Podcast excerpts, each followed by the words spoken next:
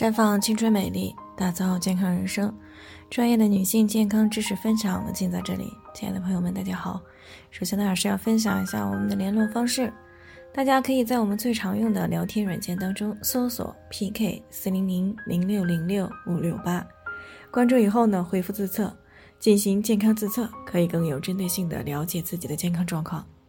接下来呢，开始我们今天的健康话题：卵泡为什么会发育不良？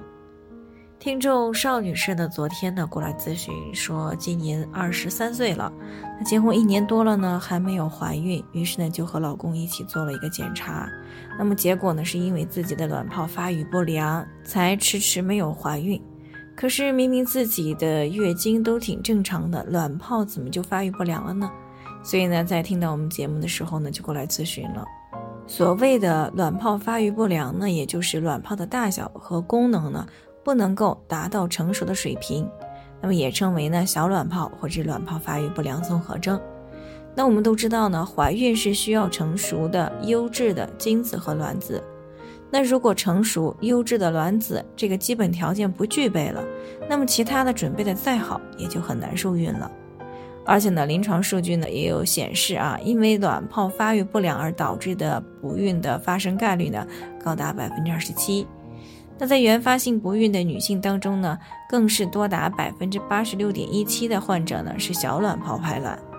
那正常情况下呢，卵子的发育成熟和排卵呢都受到相关激素的严密调控。那每个卵巢周期的开始呢，也就意味着优质卵泡选拔赛的开始。那每个月呢，卵巢都会募集三到十一个卵泡，其中呢，对于这个卵泡刺激素最为敏感的一个卵泡呢，是优先发育成为优势的卵泡。那么其余的卵泡呢，就逐渐的退化闭锁被淘汰了。那只有获胜的优势卵泡呢，最终才能够发育成为成熟的卵泡。那如果卵泡长不大，那么就很难排出卵子。那么即使排出来了，也不容易受精，还会容易发生流产、死胎等情况。那这个时候的小卵泡呢，如果没有外力的帮助，那是没有办法发育成为成熟卵泡的。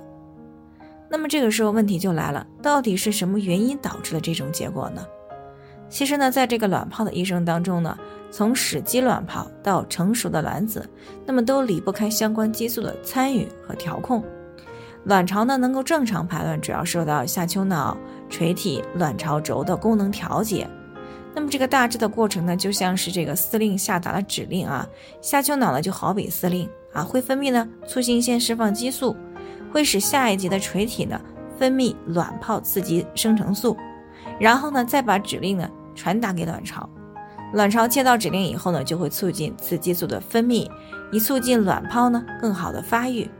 那随着卵泡的逐渐发育呢，到接近成熟的时候呢，卵泡分泌的雌激素呢就达到了两百个皮克每毫升以上，并且呢持续四十八个小时。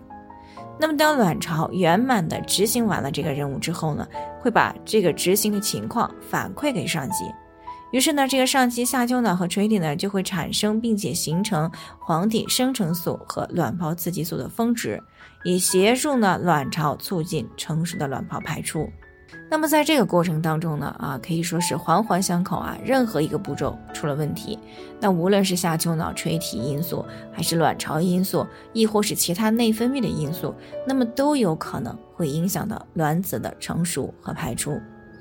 那么也就是说，凡是可以直接或间接影响到这个内分泌系统的因素，那么都是可以影响到卵泡发育、成熟和排出的。而且呢，由于卵泡发育不良综合征的月经周期、卵泡期和黄体期呢，也都是正常的。如果不检查呢，的确是很难发现的。